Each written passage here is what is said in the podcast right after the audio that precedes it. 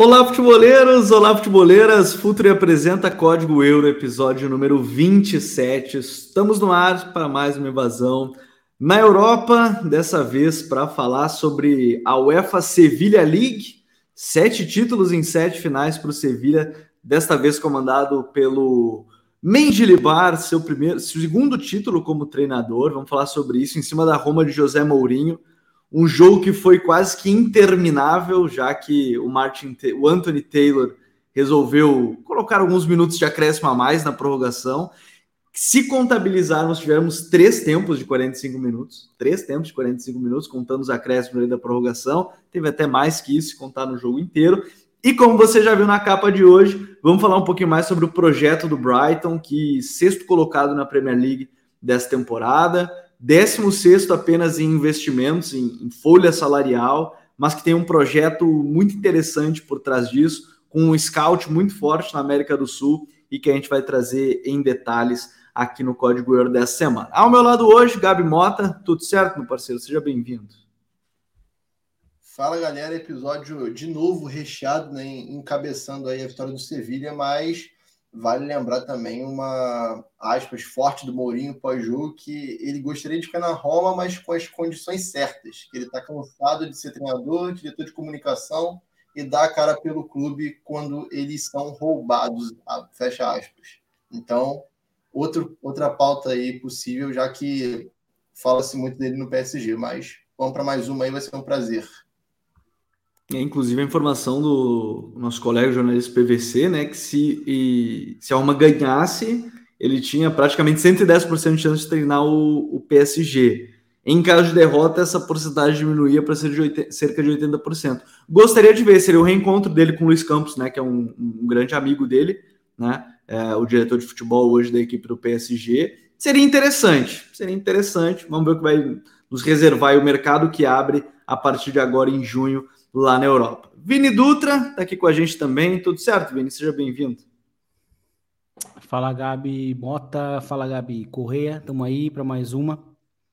Grande final de Liga Europa. Mais uma final vencida pelo Sevilha. Né? Sete, sete finais, sete títulos. E, e, e, assim, a diferença é que nessa temporada o Sevilha foi muito mal e foi bem na Liga Europa para nos provar um ponto de como ele, como ele é realmente o Real Madrid da competição, né? Como ele tem essa tirania, é, mas foi realmente interessante uh, o título, é, porque acho que acaba consagrando o José Luiz Mendilibar, grande treinador dos times médios baixos da La Liga, é, que teve ali uma oportunidade, que no fim acabou ganhando uma grande oportunidade, né? Indiretamente, porque ele chegou a princípio para salvar o Sevilha de um. Uma, não digo rebaixa, rebaixamento, mas de uma ameaça de rebaixamento, que era algo que o Sevilha estava começando a, a conviver né, nas rodadas uh, anteriores a, a, que ele chegou. E, e no fim, de quebra, acho que a temporada, né, ele acaba reagindo com o clube e acaba ganhando a, a Liga Europa, né, com, com grandes resultados, né. Primeiro com, com, conseguindo buscar um 2 a 0 em Old Trafford, depois derrotando a Juventus, que vinha, vinha bem na temporada, é, e agora com essa final contra a Roma do Mourinho também virando o jogo mais uma vez, né? São quatro finais que, a, que o Sevilla vira né, na Liga Europa. Então, assim, é um time que demonstra ter uma, uma mentalidade muito forte para jogar a Liga Europa. E a expectativa, novamente, vai ser sobre como esse time vai jogar ano que vem na Champions League. É verdade. Será que não vai querer ficar com o terceiro lugar de novo para voltar para a Liga Europa? Isso é a brincadeira de sempre, né, que a gente faz com, com o Sevilha. E uma outra estatística bem interessante, vale destacar: um clube espanhol não perde uma decisão europeia, seja de Liga Europa, seja de Champions, desde 2001, tá?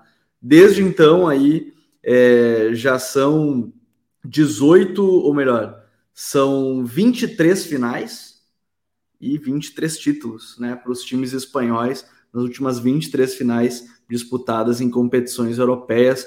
A sequência aí que começou em 2002 com a final da Champions de 2002, né, com Real Madrid e Bayern Leverkusen, e chega agora com esse Sevilla e Roma, com o Sevilla é, conquistando o título da Liga Europa. Então, das últimas 23 finais que tivemos espanhóis, seja da Liga Europa ou seja da Champions League ou de qualquer competição europeia, aí você tem né, a, os, os espanhóis conquistando a taça. Por isso que a gente quer começar falando justamente sobre isso, Vini, porque é, o Casemiro uma vez foi até perguntado sobre isso, ele não entendeu, acho muito bem a, a, a pergunta que lhe fizeram, que era justamente que o Sevilha é o Real Madrid da Liga Europa.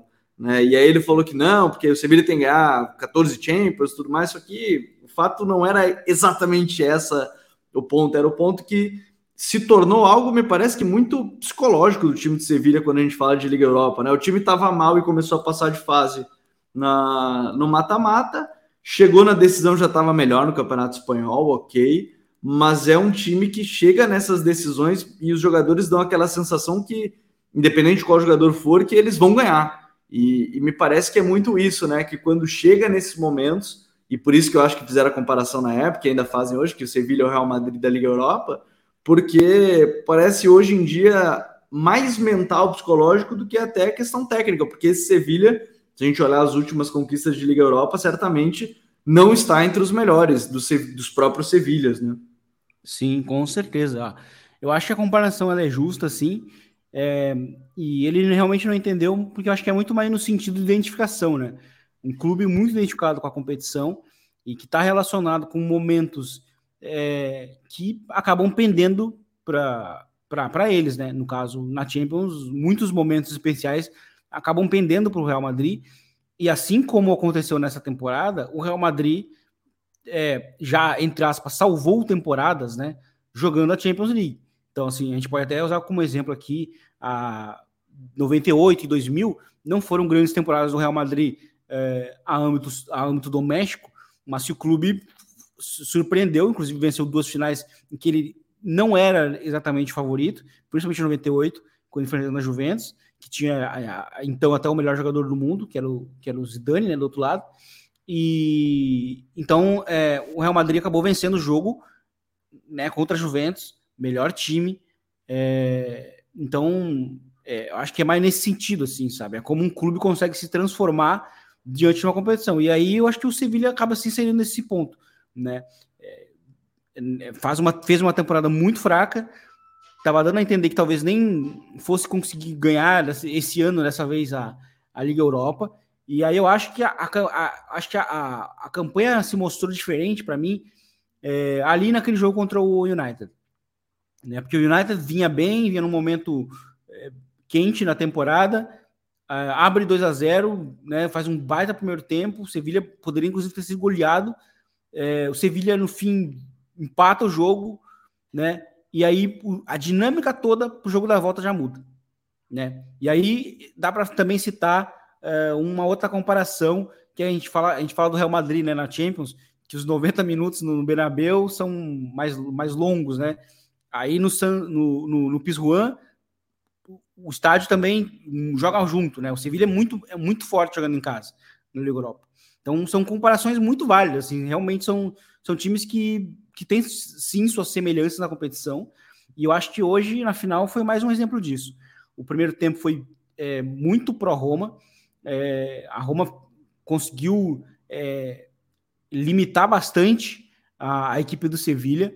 Uh, mas o Sevilha, com, com, alguns ajustes ali do Mendilibar, conseguiu retornar para o jogo, conseguiu empatar o jogo com alguma certa ocasião, né? O gol foi, foi, de, foi, foi contra, né? O gol do, do Mancini contra.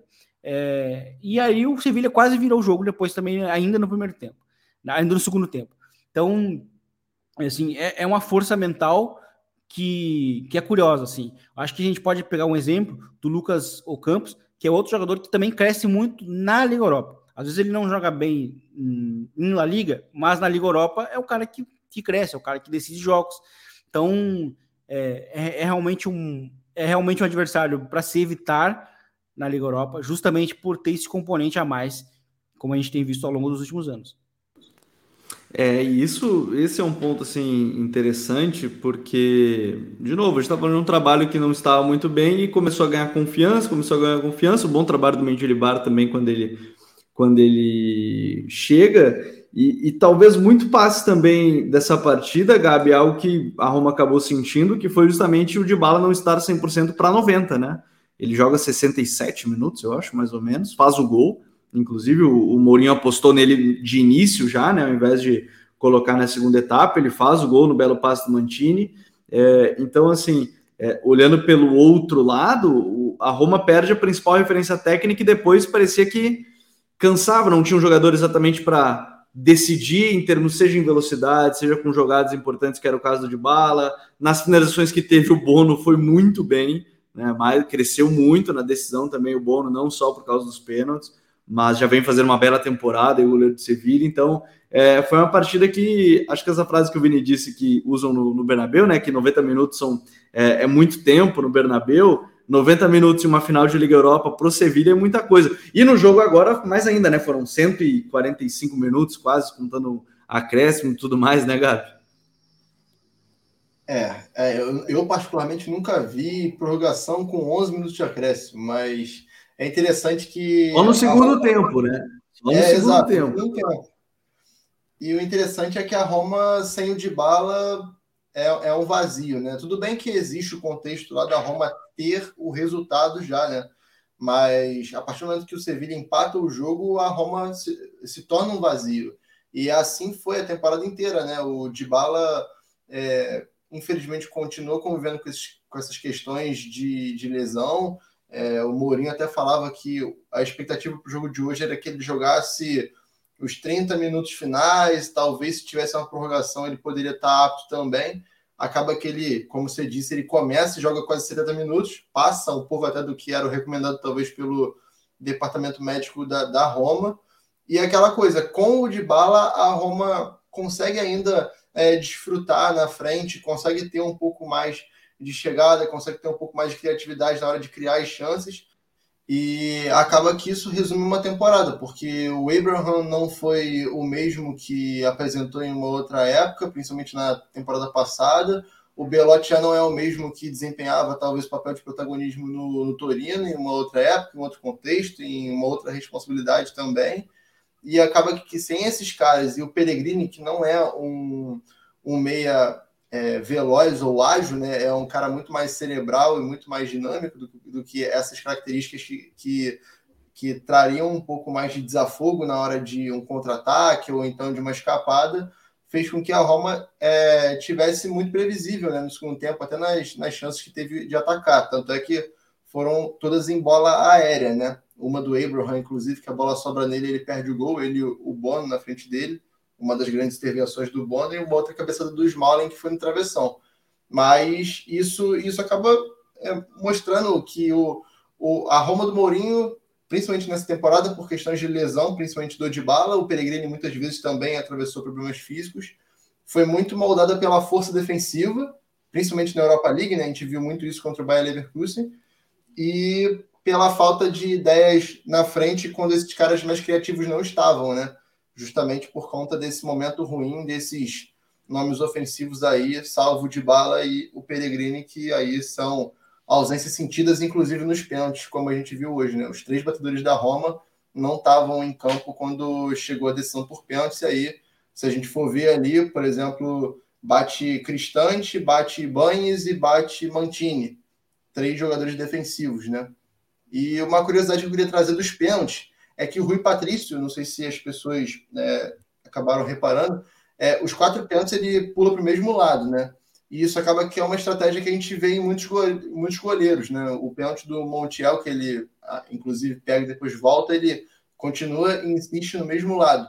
E essa estratégia ele usou também de uma forma muito parecida nas quartas de final da Euro de 16 contra a Polônia. O único pênalti que ele não pulou para o canto aberto foi o do Lewandowski, que ele pulou cruzado mas o do Glick, do Milik e o do Blaschkowski, que foi o que ele pegou, ele pula todos para o mesmo canto. Então, muito provavelmente está alinhado a, uma, a, a um estudo, mas também ao, a uma estratégia do goleiro Rui Patrício, né? que talvez tenha como lado forte esse lado esquerdo dele. Né?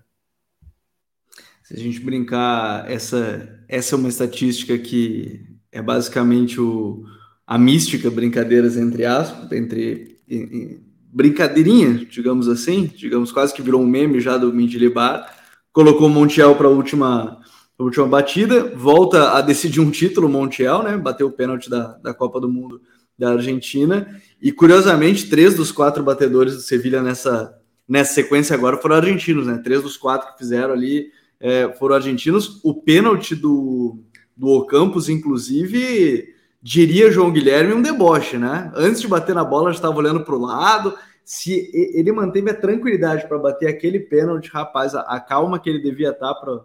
E ele abriu as cobranças, inclusive. Mas fica como curiosidade aí também. Umas boas estatísticas do, do Rui Patrício. Acabou que dessa vez não deu certo, em outro momento acabou dando certo. Cada goleiro vai dentro da sua estratégia, com, com o pessoal da sua, da sua equipe. Mas o Sevilha, no final das contas, acabou conquistando a, a taça nas penalidades. O Bono foi muito bem em duas cobranças. É um goleiro de envergadura grande, né? Então ele e não é lento, é um goleiro explosivo também. Então isso ajuda, mesmo se ele vai para outro canto, ele consegue esticar bem a perna para defender. É. Isso ajuda muito, né? Se ele até tocando uma bola, ele, no pênalti do Ibanez, o Ibanez bate bem aberto nele, ele consegue tocar na bola antes da bola chegar na trave, né? A maioria dos goleiros não consegue tocar nessa bola. Exatamente. Então ele, ele foi muito explosivo nesse sentido, é muito explosivo e acabou ajudando muito nessa, nessa disputa por pênaltis. Mas Sevilha campeão, sétimo título em sete finais de UEFA Europa League, que já dá para popularmente chamar de UEFA Sevilha League com toda certeza. Mas quem vai estar tá na Europa League na próxima temporada? Sevilha vai estar tá na Champions, né? Vamos ver até qual momento se vai passar na fase de grupos ou não, vai cair de volta para a Europa League, isso a gente vai ver na próxima temporada. Quem está na Europa League da temporada que vem é o Brighton.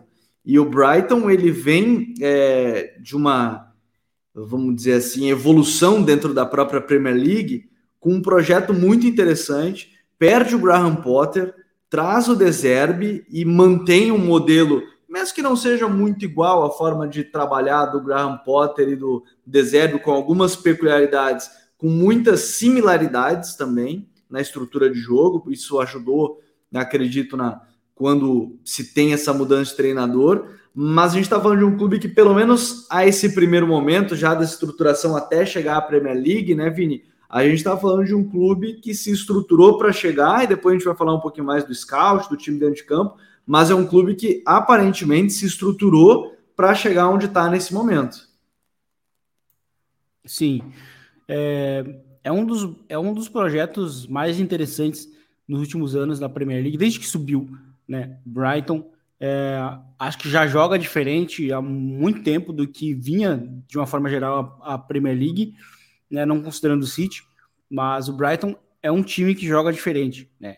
É, isso com o Graham Porter é, já era algo muito visível e que eu acho que o projeto conseguiu, eu acho que não, né? O projeto conseguiu chegar no seu no mais longe né, possível até agora, é, curiosamente sem ele, mas com o Deserbe, justamente porque também era o treinador correto é, para substituir né, o, o Deserbe, o, o Graham Potter. Então, acho que é um time muito criterioso nas escolhas, nas escolhas, faz coisas diferentes, é, diferentes, gasta muito menos do que os demais clubes da Premier League é, no geral fazem, é, e, e, e, eles conseguem fazer algo muito similar a que outros projetos por exemplo, que estão na, na França, até na Alemanha, fazem, que é, é, é prospectar muito bem um jogador desconhecido e conseguir desenvolver ele e vender por um preço muito elevado. É basicamente isso que o Brighton tem feito, vai fazer com os pilares, provavelmente, dessa, desse, dessa, dessa temporada, né, como Caicedo, como McAllister, enfim, entre outros, é, porque é um time muito bem estruturado, tem uma filosofia de jogo muito clara, né? E a gente sabe que isso facilita muito.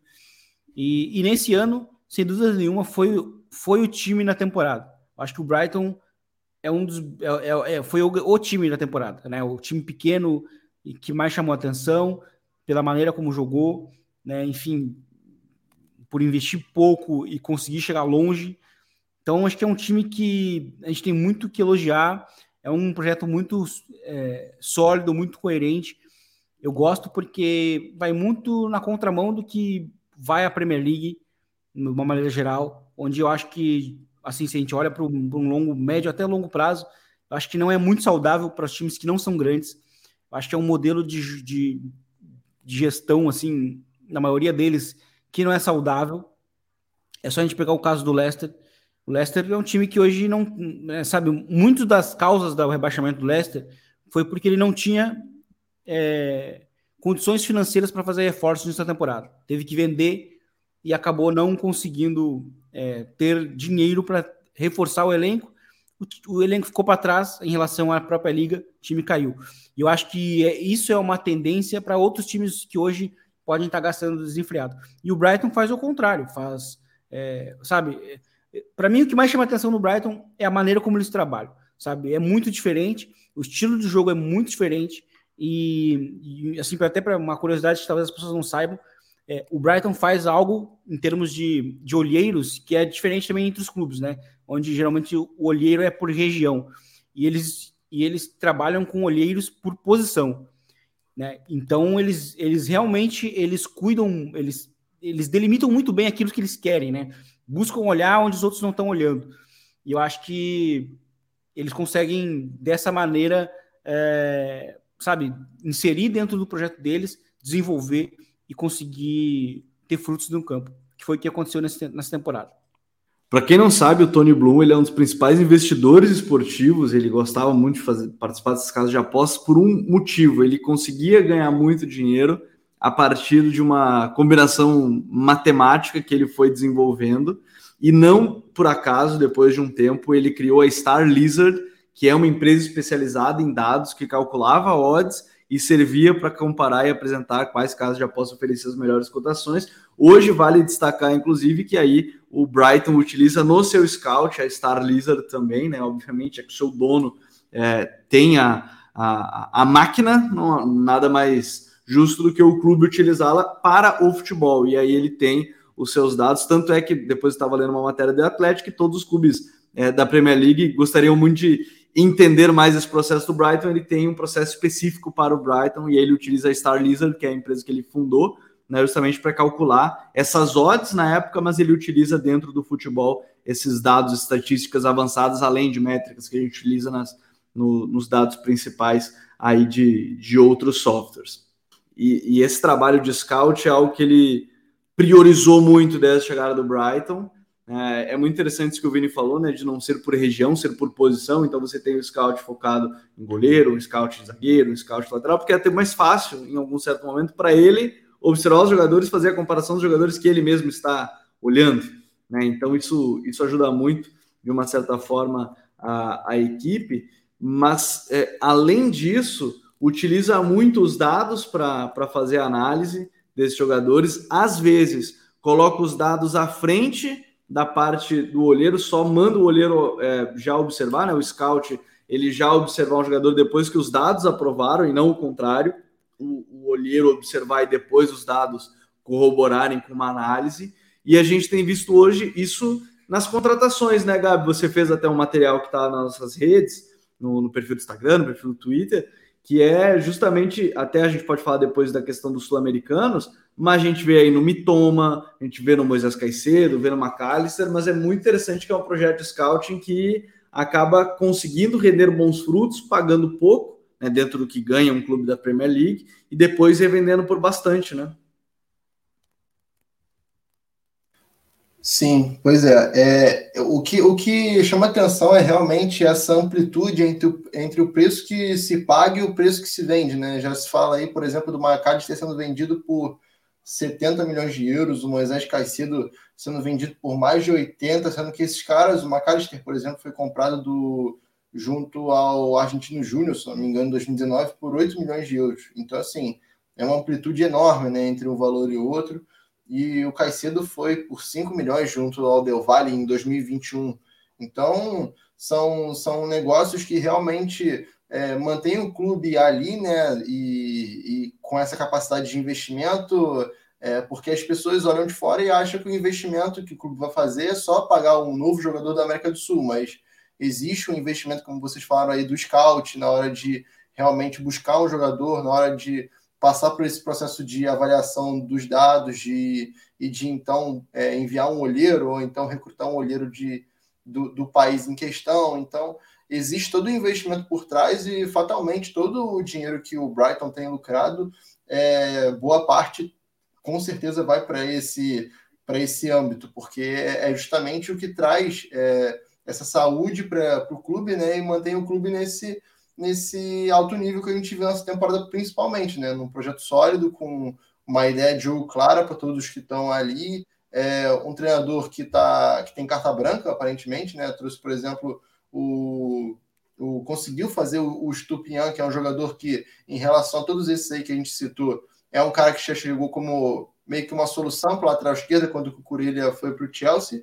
E mesmo assim ele conseguiu melhorar um cara que já era já era visto como uma realidade, digamos assim, e não era uma realidade assim que a gente via como um destaque tudo, né? E o Stupian acaba sendo um destaque do, do Brighton na Premier League, né? Foi um, do, um dos jogadores que realmente ganhou é, confiança com, com o decorrer da competição e também ganhou força dentro de, dessa perspectiva de jogo que o Brighton apresenta. E aí entra também os, os sul-americanos, que a gente vai falar depois também, o Inciso, que já começa a dar esses indícios de explosão, né? Talvez o, o próximo cara a ter a, algo próximo do que o McAllister e, e o Caicedo tiveram, né? O Caicedo foi algo um pouco mais meteórico, o McAllister demorou um pouco mais, né? Teve alguns empréstimos no meio do caminho para o Boca, enfim. E pós-Copa ele conseguiu realmente trazer esse nível aí que era o esperado desde o início. E o Inciso talvez seja esse cara que, que, que esteja realmente se projetando para a próxima temporada ser é, essa bola da vez, né? Já que o, o Brighton tem se, assim como se reforçou com o Lalana, que é era um cara experiente, saindo a custo zero do Liverpool, essa temporada traz o Milner também, que é outro cara ali que pode ser importante nessa, nessa construção de elenco também, para ter é, mais um ali líder, né, para também trazer as melhores, é, melhor clima, melhor orientação para esses jovens que estão subindo. E também vale ressaltar, cara, o cuidado do Deserve com esses jogadores, né, esses jogadores novos.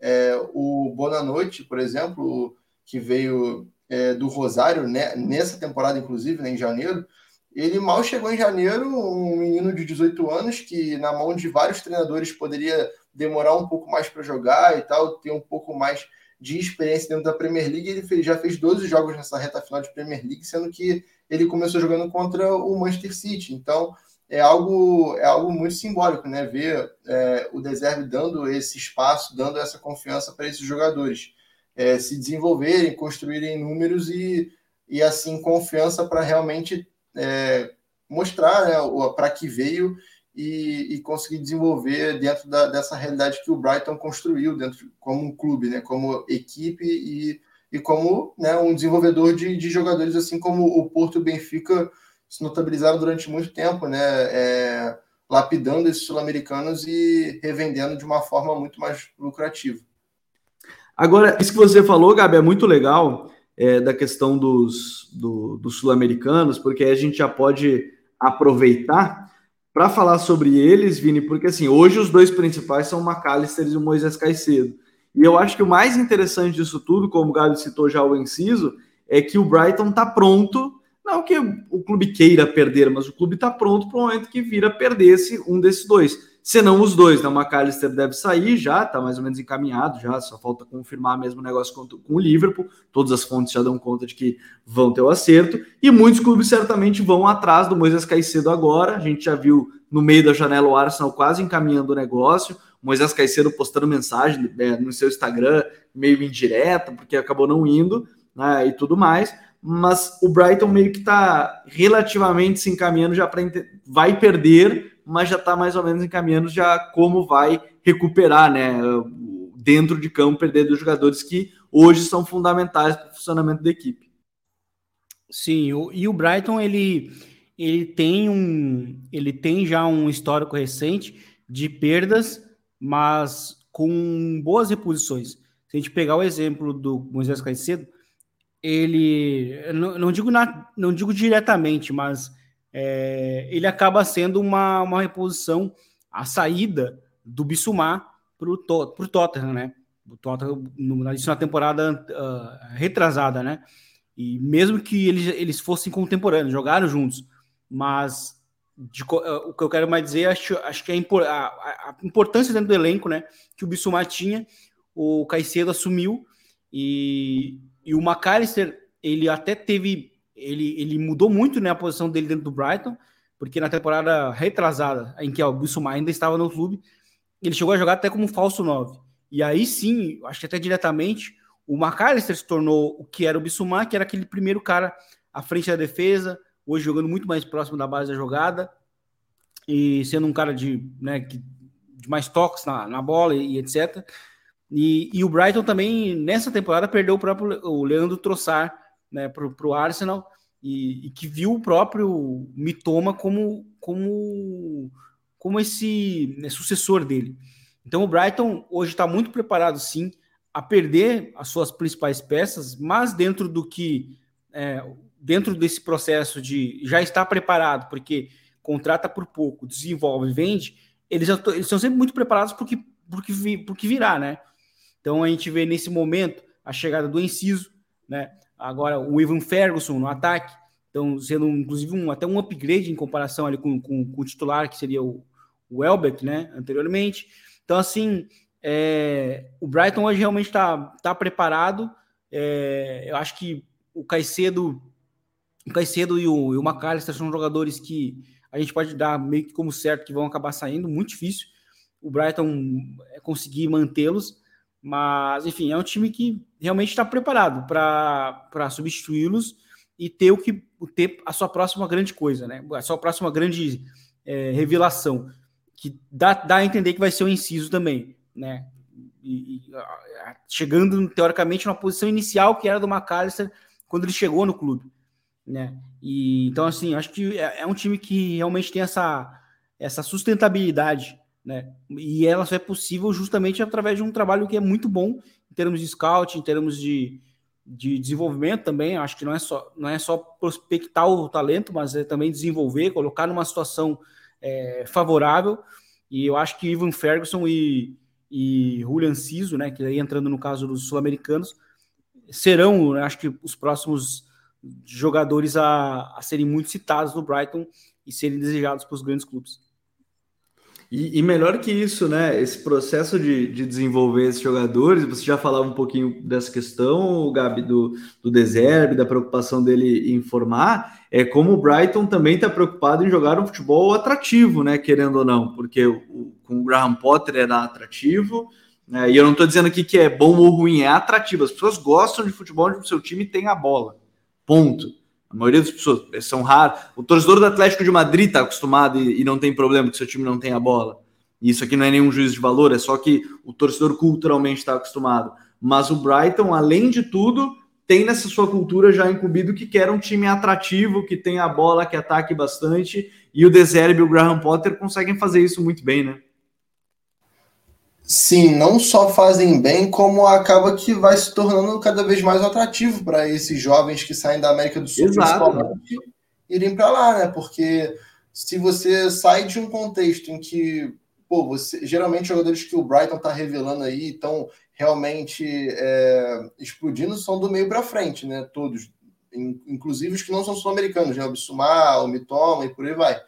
Então, é, acaba que se torna um atrativo também você ver um clube desse, desse tamanho, que não está ali no Big Six, não, tá, é, não tem a, a, cobrança, talvez, que um Everton teria, um West Ham teria, porque eles são equipes mais próximas desse Big Six, mas é um clube que a responsabilidade é, é ter esse jogo atrativo, como você bem disse, né? E o treinador é um cara que preza muito muito por isso, né? Então, acaba que como tudo está alinhado e organizado, é, fica muito, muito mais fácil de um jogador daqui de qualquer clube é, que seja argentino, do futebol é, uruguaio, colombiano, até do Brasil mesmo, né? Pode ser que seja uma tendência né, de começar a ver jovens do Brasil indo para o Brighton agora também.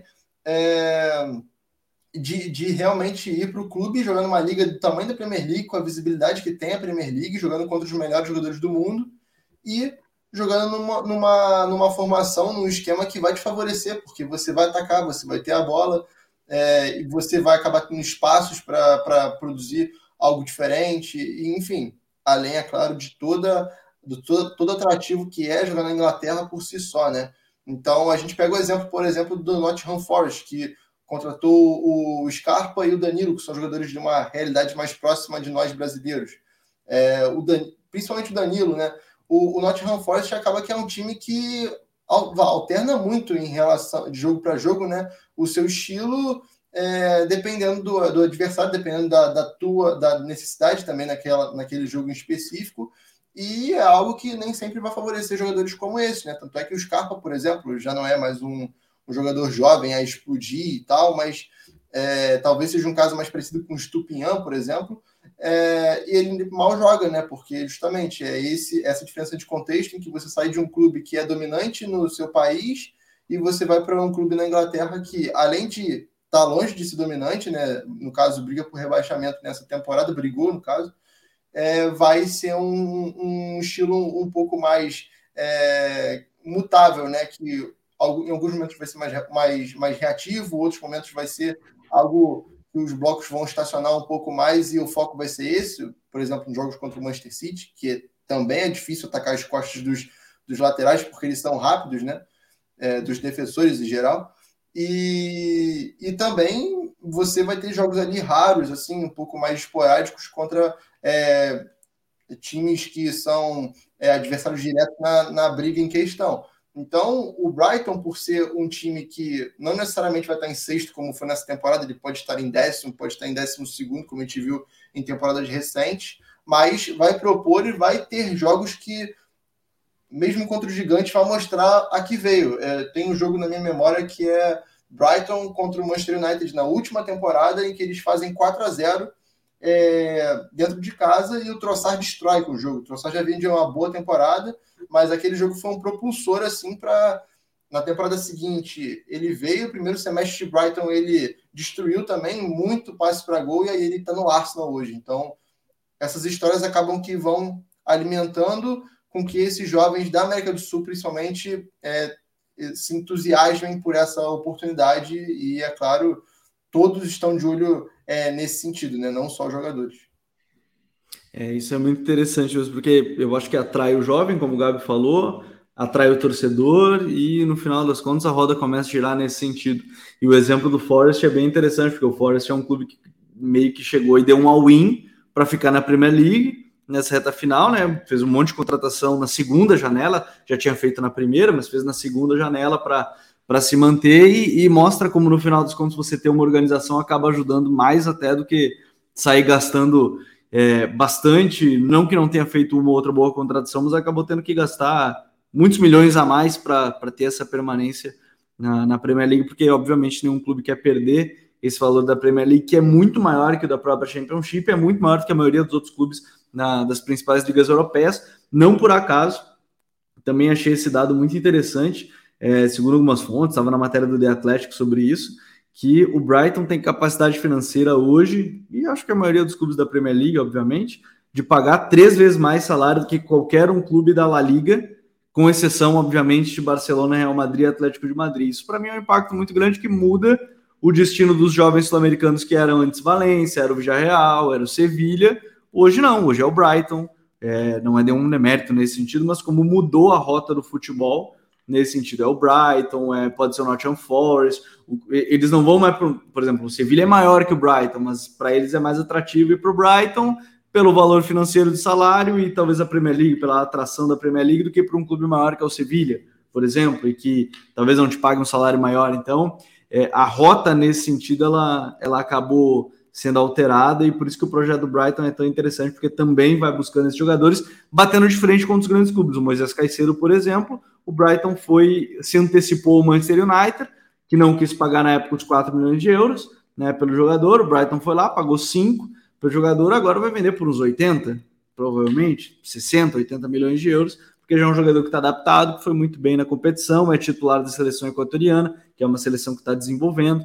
Né, então, é hoje consolidada como a quarta força do futebol é, sul-americano, o Equador. Então, assim, em termos de seleção, com certeza, em termos de clube também. Então, isso tem sido parte do projeto bem interessante. A gente produziu conteúdo, o Gabi produziu conteúdo que está lá nos nossos perfis, né, no Instagram, no, no, Twitter, no Future FC. E a gente tem que fechar falando também um pouco dessa janela rapidamente, Vini, que está abrindo agora no futebol europeu, para falar do caso Benzema. Eu nem vou falar do caso Messi porque essa aparentemente semana que vem a gente vai ter mais coisa para falar ainda.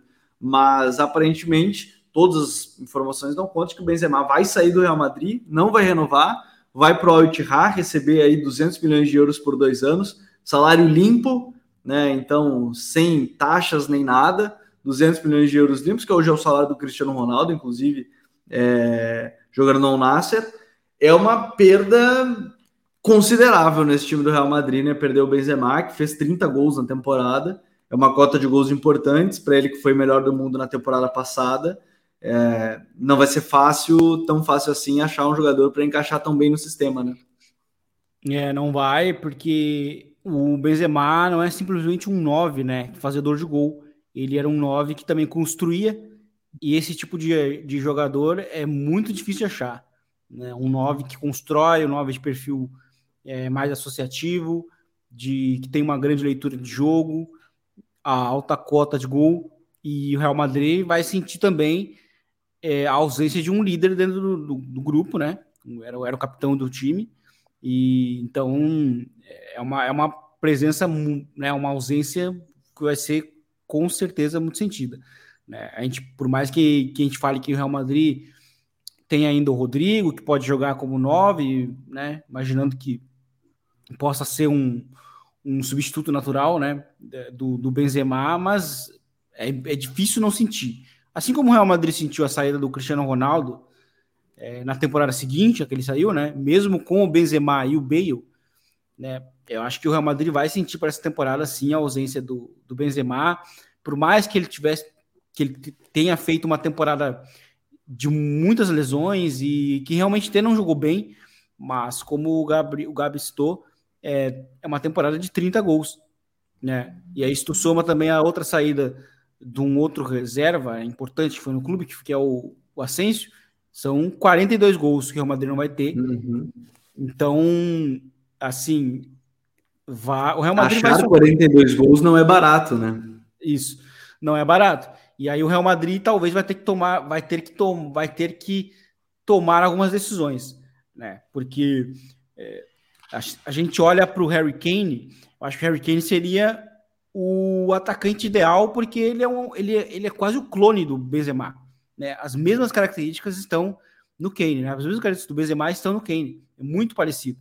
É um 9, é um, é um 9 que joga quase de 10, né?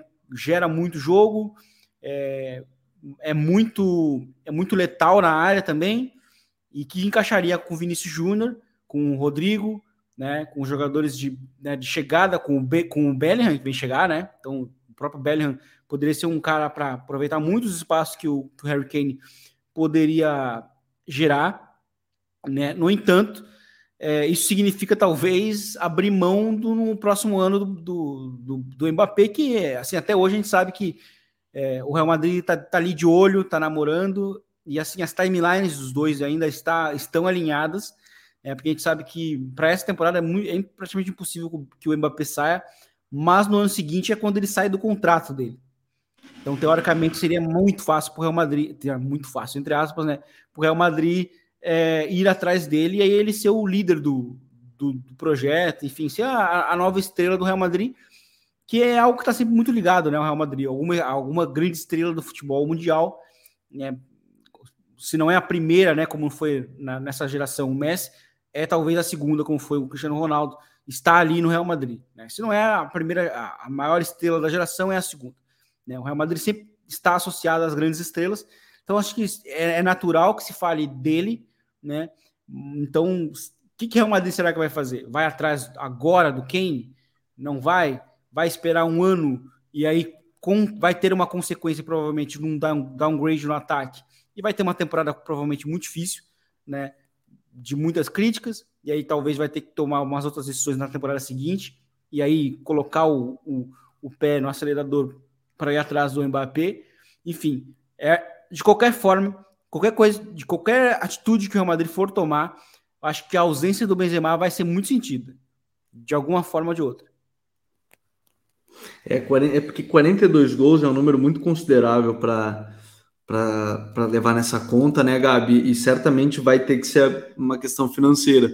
Só que aí você tem numa mão os 30 anos do Kane, mas um jogador que encaixa bem no perfil, como o Vini citou. Na outra, de repente, um Roberto Firmino, que já foi citado, que está na lista né, do, do, do, Real Madrid, mais velho, mais barato, mas que te entrega menos gols. Também encaixa nesse sistema como um falso 9, ok. É, e aí, se você gastar no Kane, talvez você não tenha tanto dinheiro para comprar o Mbappé numa próxima temporada, que me parece algo possível. É uma decisão difícil que tem aí pela frente o Florentino Pérez, né? É, é uma decisão difícil porque é aquela coisa, né? A gente falava dos gols, o Firmino te entrega muito além do gol e o gol em si não é bem o forte do Firmino, né? Tanto é que o, o recorde de gols dele na Premier League são 15 gols em uma temporada, então é um número considerado baixo em relação ao que o Benzema é, já fez, né? Em relação ao que os, os grandes atacantes do Real Madrid fazem, geralmente, né? Então é, é difícil, né, você ver o, o, Real Madrid num cenário desse, né, em que é, tem que medir tanto a contratação de um grande astro que com certeza seria muito bem aceito por, pela torcida, enfim.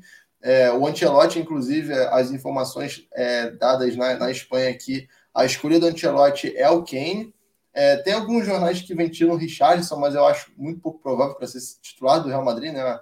Eu acho que é, é, o, o Kane seria a opção não só para essa temporada, mas como para as próximas. E aí você teria provavelmente o Mbappé chegando para jogar na posição que ele realmente quer, né? Que é um segundo atacante, ou então partindo um pouco mais à direita e o Vini na esquerda, é, que pode ser uma opção. A questão realmente é aonde encaixa isso no fair play financeiro, porque o, o deve custar algo próximo de 100 milhões de euros. É, e também o fato de que é, até que ponto existe algo certo com o Mbappé em você meio que abdicar de uma temporada, né? Porque eu acho que se sai um 9 do tamanho do Benzema, da representatividade dele, do que ele pode te entregar de gols, que é no mínimo ali 30 gols na temporada, essa temporada não foi tão boa, e ele mesmo assim te entregou mais 30 gols na temporada, é, e você assumir um cara que já tem uma idade avançada também e algum tempo não entrega gols decisivos, é, e entrega muito mais para o coletivo, mas se você for olhar o coletivo, talvez o grande cara do Real Madrid para fazer gol hoje é o Vini. Mas será que é a hora do Vini assumir essa responsa de ser o goleador e não ser.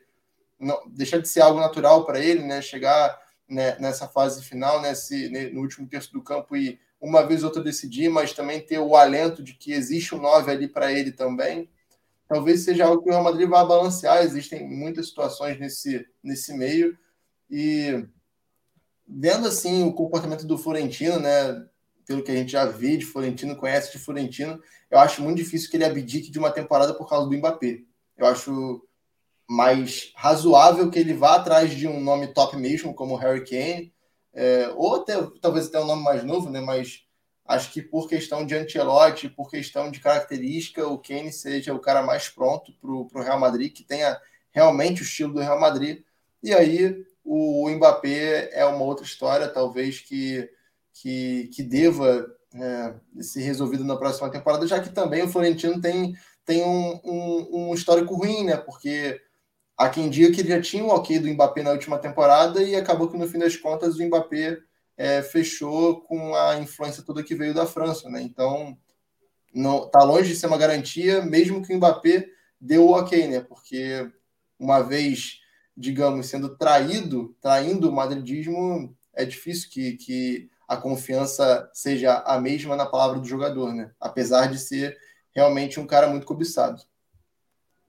E a janela começa quente já, e por isso que vai ser bem interessante observar que tem é, os principais clubes, na verdade, né? Bayern, Barcelona, é, o Real Madrid, é, o City eu acho que nem, nem considero que tá, vai fazer grandes negócios, mas pode fazer negócios interessantes. Eles precisam se movimentar. O Real Madrid com a saída do Benzema, o Barcelona volta dessa história do, do Messi, o Bayern de Munique com a saída do Oliver Kahn ali da diretoria, é, o Kimmich incerto se quer permanecer, jogadores podendo sair, então essa janela de transferência vai ser bem interessante, a gente vai falar certamente sobre tudo por aqui para no código euro nas próximas semanas. Claro que na próxima semana tem final de Champions, final da Conference League também, que a gente vai trazer análise mais detalhada e completa.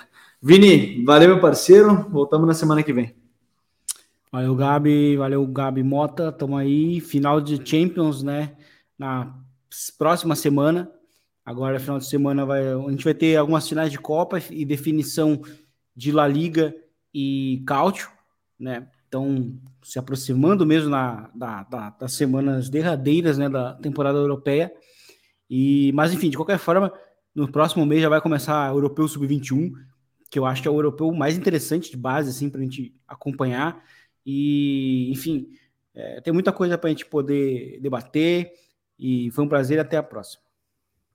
É, nessa, nessa brincadeira a gente está vendo também o Mundial Sub-17. Além do Mundial Sub-20, o garoto Lamine Yamal, jogador do Barcelona, que é tratado como, como grande promessa, Sub-15 ainda está jogando no Sub-17. Tá jogando bem lá, inclusive, mas a gente vai falar isso nas próximas semanas também. Valeu, Gabi. Voltamos na próxima semana. Valeu, Vini. Valeu, Gabo. E como o Vini disse aí, sábado tem clássico de Manchester, já uma prévia aí, talvez, do que o, o Pep possa entregar para essa final de Champions. E um duelo interessante, porque certamente o, o Ten Hag e o United vêm é, sedentos para mais um título na temporada, né? Uma FA Cup é algo muito mais representativo do que uma, uma, Copa da, uma Copa da Liga Inglesa, né?